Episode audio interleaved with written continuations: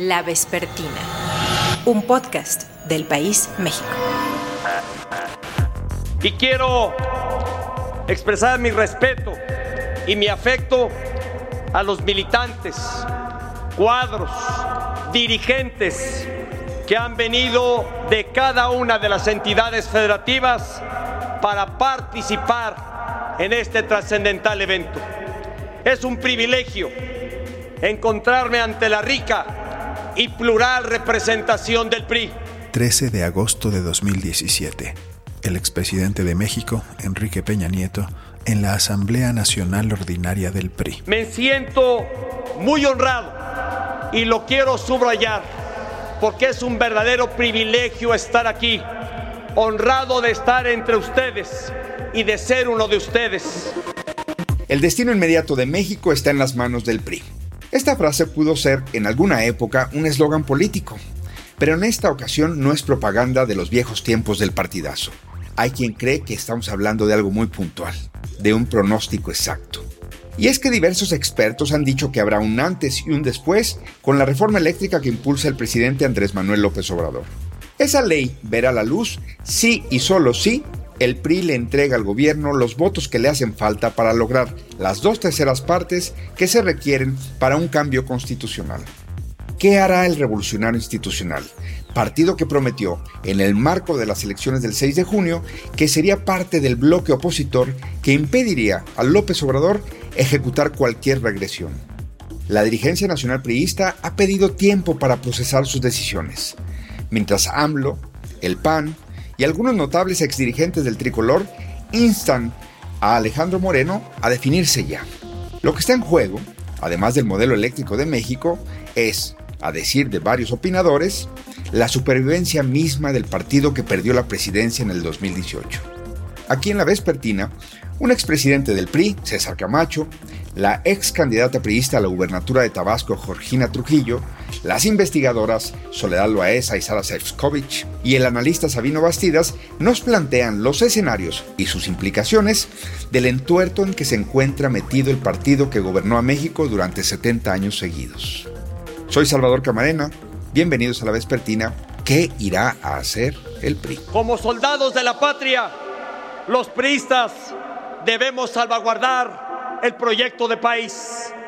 Vamos a una batalla decisiva para México. La Vespertina.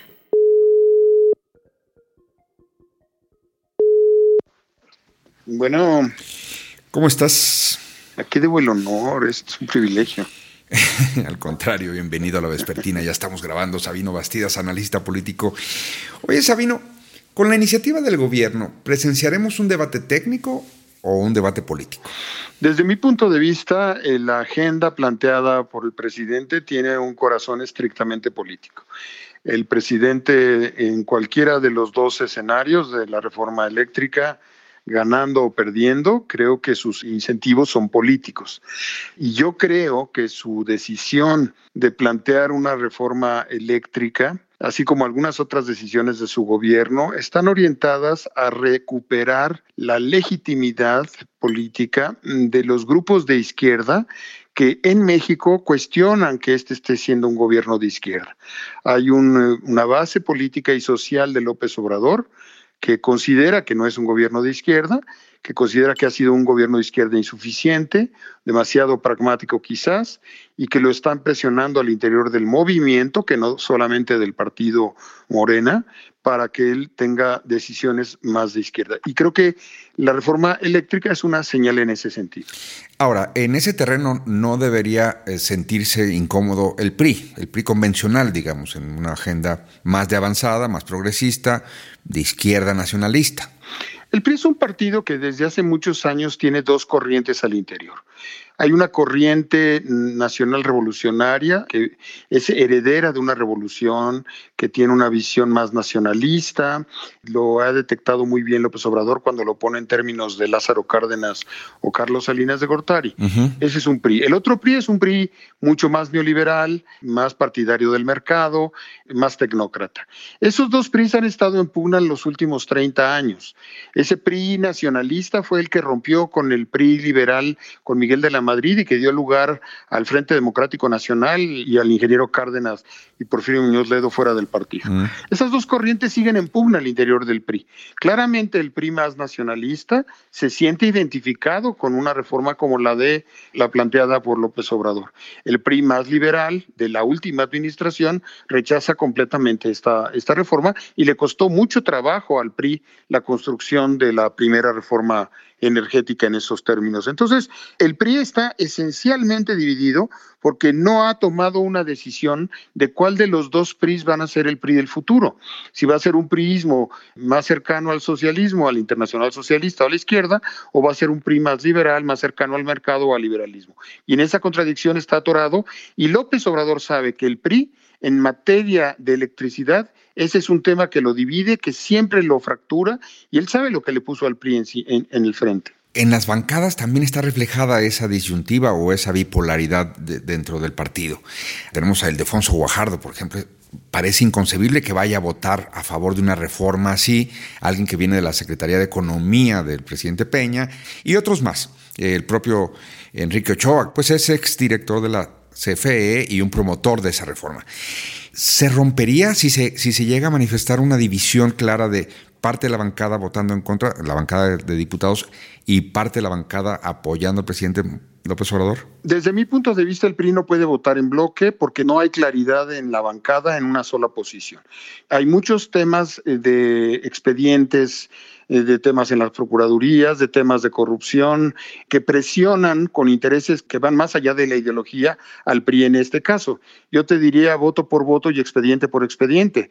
Cada voto que se va a plantear por parte del PRI puede tener atrás expedientes personales particulares de equipo que estén relacionados con la votación. No creo que el PRI pueda votar en conjunto en un solo sentido. Y creo que lo que hay que ver fino en la votación es el quórum la salida de los priistas del recinto puede ser el mecanismo a través del cual se le obsequia al presidente parte de la votación y con 15, 20 votos en un escenario de 350 votos de quórum, el, partido gobernante necesitaría alrededor de 20 votos, veintitantos votos. Claro. Entonces, no todos los priistas tienen que votar a favor esta, esta reforma. Bastaría con que no estuvieran en el recinto para ayudar de alguna forma y seguir con los compromisos y la agenda que puedan estar negociando el PRI y el presidente. 5 de octubre de 2021. Andrés Manuel López Obrador, presidente de México. Ahora que presentamos la iniciativa para fortalecer a la Comisión Federal de Electricidad, pues el PRI tiene una oportunidad para definirse. ¿Va a seguir con el salinismo como política o va a retomar el camino de el presidente Cárdenas, del presidente Adolfo López Mateos. Entonces sí es un momento de nuevo definitorio. Vamos a ver qué resuelven. Me da mucho gusto conversar en la vespertina con la exdiputada Georgina Trujillo Sendella. Ella es de Tabasco y ella presidió en la anterior legislatura la Comisión de Energía, además de otras experiencias ahí dentro del Partido Revolucionario Institucional. Georgina, bienvenida a la vespertina. Muchas gracias, Salvador. Es un gusto estar contigo y, y tener esta oportunidad de platicar de un tema tan relevante. Está el PRI inmerso en una discusión eh, creo que esa es una buena noticia. Ya hay voces expresándose sobre lo que tendría que hacer el revolucionario institucional una vez que el presidente López Obrador los ha emplazado a que sean ellos los que le den los votos que necesita para pasar la reforma constitucional en torno a la energía eléctrica. Georgina, ¿cuál es tu posición sobre lo que está debatiendo el PRI? ¿Tú qué aportas a ese debate? Bueno, a mí me parece que el debate tendría que ser muy claro al interior del partido. Es queremos ser eh, un partido que vea un México de futuro o que vea un México regresando al pasado. Me parece que ese es el, punto toral del, debate, eh, Salvador. No creo que sea un debate en torno a la reforma per se eh, la reforma desde mi punto de vista es absolutamente inadmisible, es decir, habría que desecharla en sus términos. No puede eh, ni siquiera modificarse para mejorarse, eso no se puede mejorar. No tiene arreglo. No tiene remedio, como dicen los yucatecos, lo que no tiene remedio no tiene remedio. Eh, me parece que definitivamente el debate, te, repito, es México del futuro o México del pasado. Yo sí creo efectivamente, como, como ya lo han señalado algunos destacados priistas, que si el PRI vota a favor de esta reforma, pues nos va a absorber Morena, porque ya no tendríamos manera de diferenciarnos de ellos. ¿Crees que la dirigencia nacional actual esté abierta a escuchar múltiples voces y que el debate vaya en serio? Yo espero que así sea. No soy muy optimista en lo personal, Salvador, pero espero que así sea y que al final del día eh, los propios priistas que hemos expresado nuestro sentir en relación a esta reforma, pues eh, se nos escuche y que al final podamos ver un partido que salga cuestionado con una, con una propuesta de defensa del México del futuro, insisto yo. ¿Ves un escenario donde haya dos PRI, dos bancadas del PRI, sobre todo en la Cámara de Diputados, votando uno a favor? Es probable. ¿Sí? Es probable, es probable porque si Alejandro Moreno, nuestro presidente nacional, eh, se inclina por favorecer la propuesta del presidente, definitivamente en la bancada hay un número importante de gente que pues él puso como diputados, que son incondicionales de él, y es, sería muy probable que ese grupo de diputados votara junto con su líder. Mm. Pero yo espero que, que pues Alejandro y esa bancada de que son básicamente plurinominales, eh, pues tengan, tengan eh, la capacidad de realmente dimensionar el gran daño que le estarían haciendo al país si esa reforma se aprueba y que voten a favor de México, no a favor del presidente. 5 de octubre de 2021.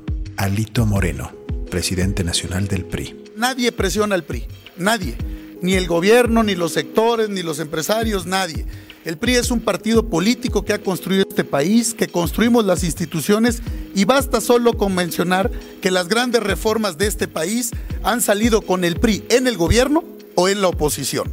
Entonces, el PRI será un partido responsable, pero en el Congreso tenemos que venir a discutir, a debatir, pero sí dejar claro que lo que hemos propuesto es ir a la amplia discusión. No hay prisa. ¿Cuál es la prisa? Me da mucho gusto recibir en la vespertina a César Camacho, por supuesto mexiquense, exgobernador del Estado de México, ni más ni menos, y expresidente nacional del PRI. César, bienvenido a la vespertina. Gracias, estimado Salvador. Pues eh, en la vespertina y en la matutina, en la nocturna, en la que me digas. Gracias. Gracias, de verdad, qué gusto saludarte. César, eh, desde la cultura priista, ¿cómo lees las diferentes posturas que se han venido manifestando? Claro, en ocasión de la iniciativa que presentó el presidente López Obrador de reforma a la, industria eléctrica, pero que nos hablan del PRI que hoy está discutiendo también una ruta hacia el futuro. Primero, Salvador, vale la pena eh, precisar que el PRI, que en pocos años, ocho, va a cumplir 100, ha tenido siempre una gran capacidad de adaptación y yo diría de anticipación. Es decir, siendo, déjame decirlo con alguna dosis de retórica, sustancialmente el mismo, es un partido distinto, es un partido que siempre se ha adaptado a los tiempos e insisto, y eso creo que es el reto de cualquier institución política, de anticiparse para ser una opción atractiva para el electorado.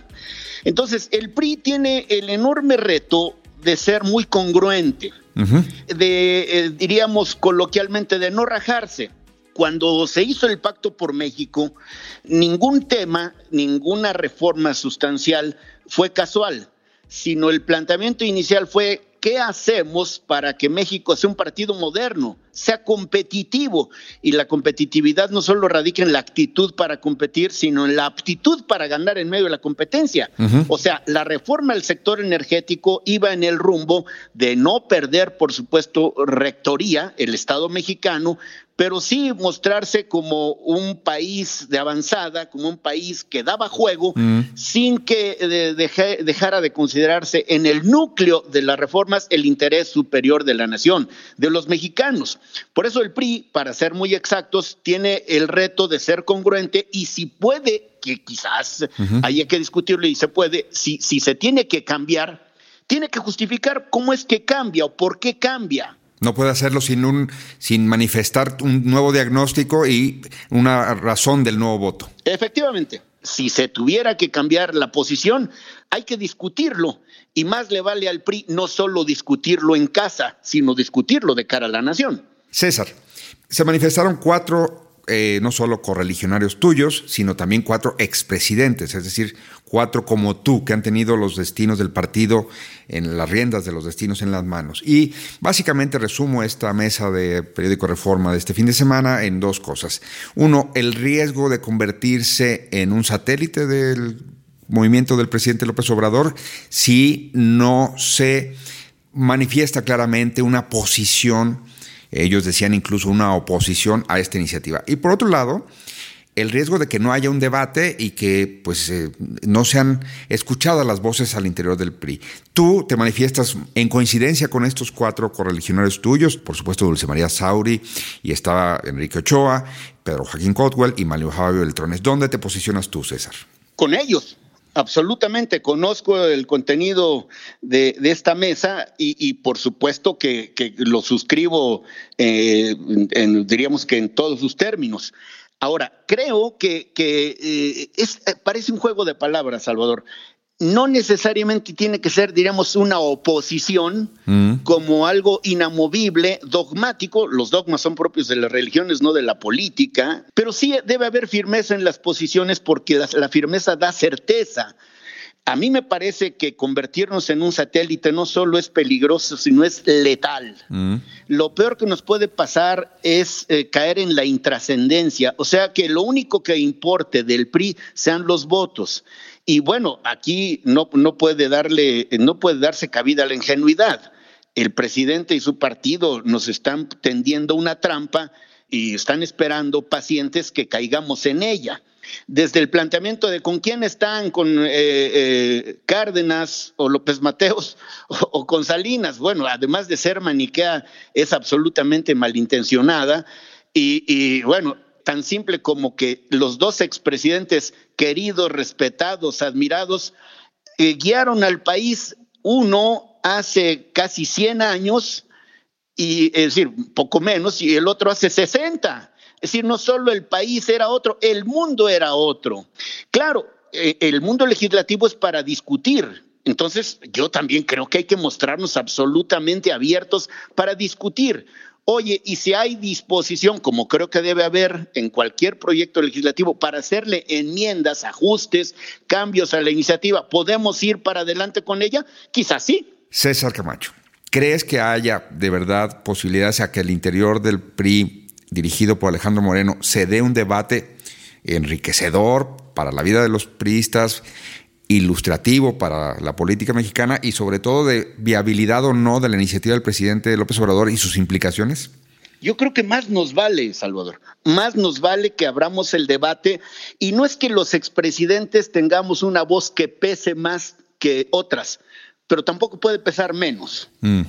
Y yo diría que, por eso dije que más nos vale, porque a decir verdad, hoy en la comunidad abierta, en la ciudadanía, en, en lo general, hay desde una actitud de rechazo a las posiciones del partido, o de incredulidad respecto de nuestra capacidad para cambiar, para adaptarnos, y quizás en el mejor de los casos de cierto escepticismo, cómo hacer que la gente, que los no priistas y hasta los priistas que, a veces dudan de, de, mantener firme su posición, cómo hacer que vuelvan, vuelvan los ojos hacia acá, hablo de la ciudadanía en general, bueno, con posiciones inteligentes, porque a la vuelta de la esquina hay elecciones y es otra vez la aduana por la que tenemos que pasar más vale que lleguemos bien armados y en este caso las mejores armas son las ideas, las propuestas socialmente atractivas. 11 de octubre de 2021. Mensaje en redes de Ricardo Anaya, ex candidato presidencial por el PAN.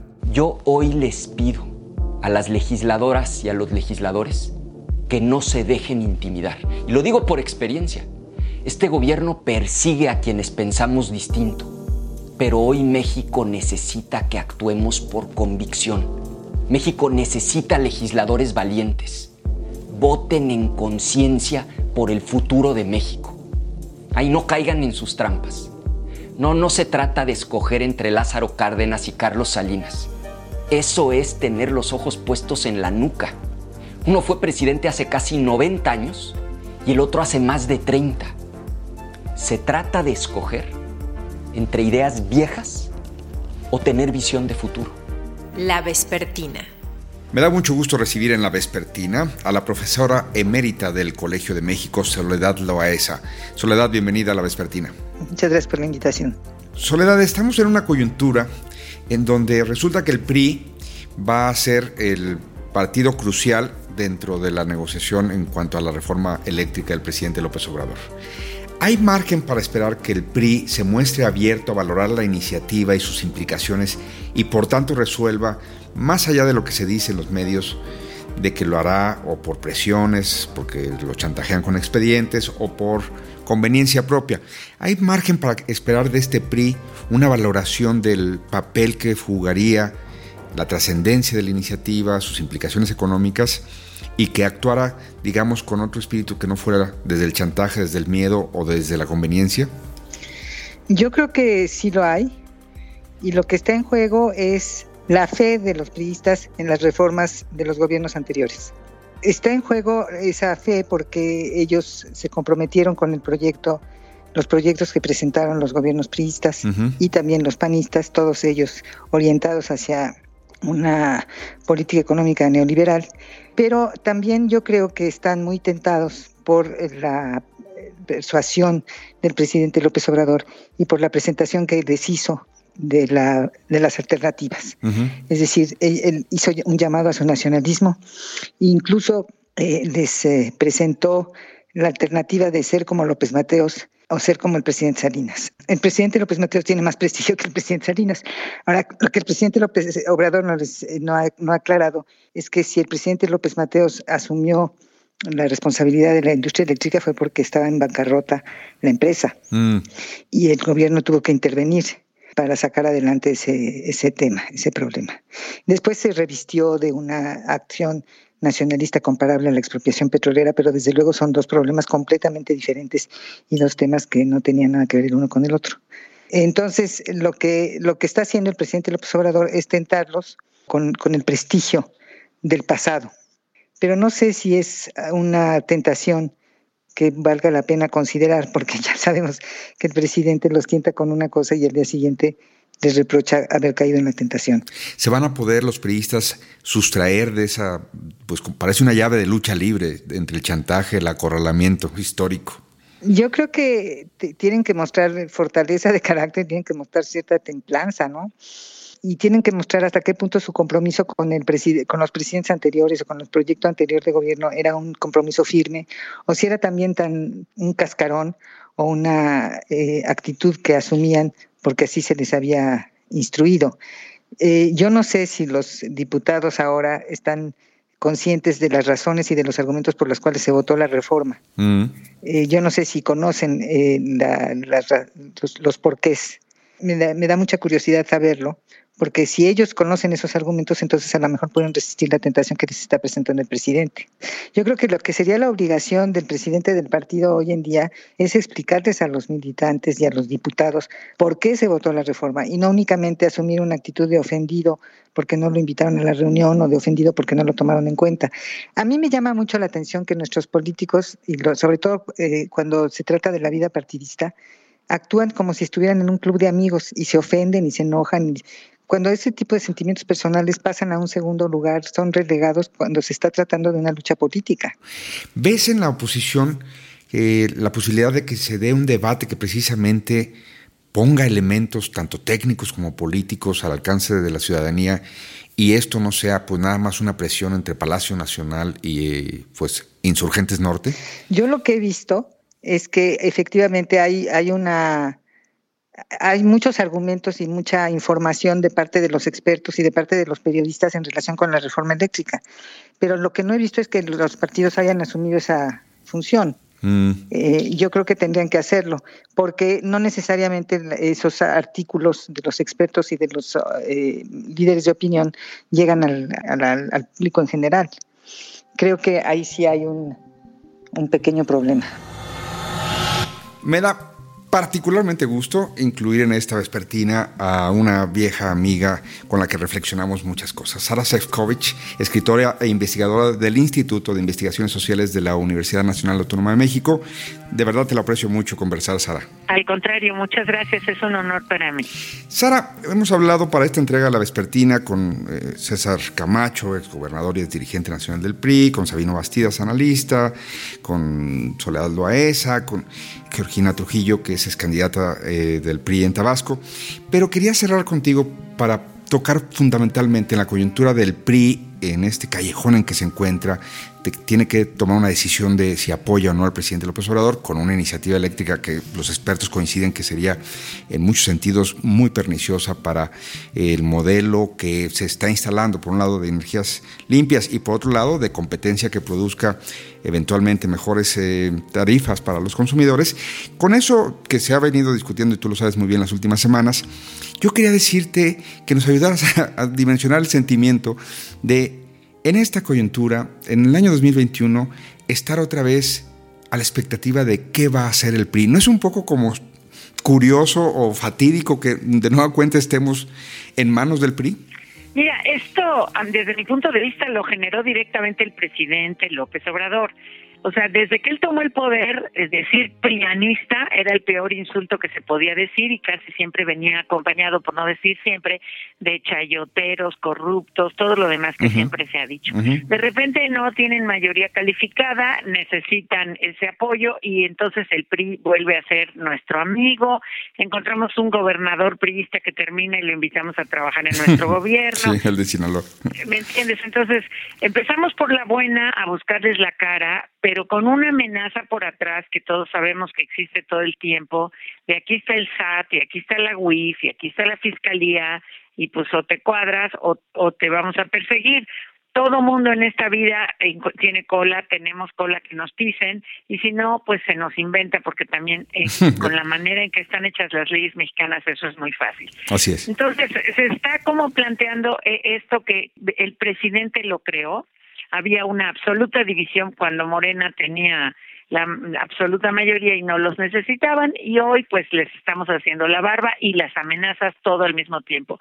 El PRI, tú lo sabes muy bien, eh, siempre, sí hay mucha gente que tiene cola que le dicen, pero además de veras todos los primeros años del gobierno eh, este morenista ahora del gobierno de la llamada 4T no tenían ninguna mayoría y francamente hicieron un papel muy triste y muy lamentable. Nunca levantaron la mano, nunca opinaron, nunca dijeron, nunca pelearon, mm. aunque ellos supongan y digan y nos quieran convencer que sí. Y yo creo que es porque la gente que estaba en, en el Senado y sobre todo en, en la Cámara de Diputados sabe que es muy perseguible.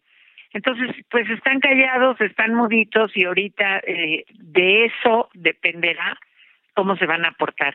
Es muy curioso que haya sido el propio presidente el que los derrumba, el que los levanta, el que les ofrece, el que los acusa, el que los amenaza. Pues, pues sí, porque lo que necesita son esos votos y aquellos pues van a reaccionar en función estrictamente de sus necesidades personales. No, no creo que vayan a funcionar como partido. Ojalá fueran, porque muchísima gente del partido no está de acuerdo con, con, varias reformas, en particular estamos hablando ahorita de la reforma eléctrica. Yo no estoy juzgando aquí la reforma eléctrica si es buena o mala, eso habría que analizarlo de otra manera. Estoy nada más pensando en cómo van a votar estas gentes que tampoco la han analizado, que tampoco parece que estén dispuestas a realmente votar por algo que les parezca lo mejor para los mexicanos, sino lo mejor para cada quien con la cola que tiene atrás. O sea, va a ser un voto, tú lo prevés, de, mera conveniencia, ¿no? Absolutamente. Aunque podría ser, me hiciste pensar en el aquella frase del beso de Judas, es decir, sí les da una muestra de cariño en donde va implícita toda una condena. 100%. Y además, pasando esto, si no, si no se sacan los votos necesarios, van a ser los responsables. Y si sí se sacan los votos necesarios, vamos a regresar a las acusaciones de ustedes destruyeron todo y nosotros lo estamos componiendo. O sea, esto es el discurso que, que ha estado puesto todo el tiempo, el poquito cariño o la poquita amistad que se pudiera demostrar con, con estos que están entrando a trabajar para el gobierno son solamente para conseguir esos votos y si no se consiguen o si sí se consiguen, después todo va a regresar a ser como es. ¿Algún atisbo de esperanza de que el PRI va a entender la gravedad del momento y nos van a sorprender? ya, Digo, me encanta la gente con esperanzas, la gente con esperanzas que piensa que algún día eh, el PRI va a cambiar, que algún día después de la pandemia todos vamos a ser diferentes y se va a morir el capitalismo y el neoliberalismo. Bueno, hay mucha gente que lo piensa, te pido que entrevistes a esos. A mí cuando me hablas, soy la persona que siempre cree que no cambian y que todos queremos volver a lo mismo. No necesariamente se va a poder, porque también hay otras circunstancias, pero de que esa sea la voluntad no me cabe la menor duda. Sara, no sabes qué gusto me ha dado conversar contigo aquí en La Vespertina. Te agradezco mucho esta, esta oportunidad. Gracias como siempre por escuchar La Vespertina. En la producción Omar Morales, en los micrófonos Salvador Camarena. Hasta la próxima. Vamos a la batalla por un futuro que asegure bienestar y oportunidades para todas y todos los mexicanos. Vamos a la batalla con el orgullo de llevar en el emblema de nuestro partido los colores de nuestra bandera. Y sobre todo, vamos a la batalla con la seguridad de que México gana cuando gana el PRI.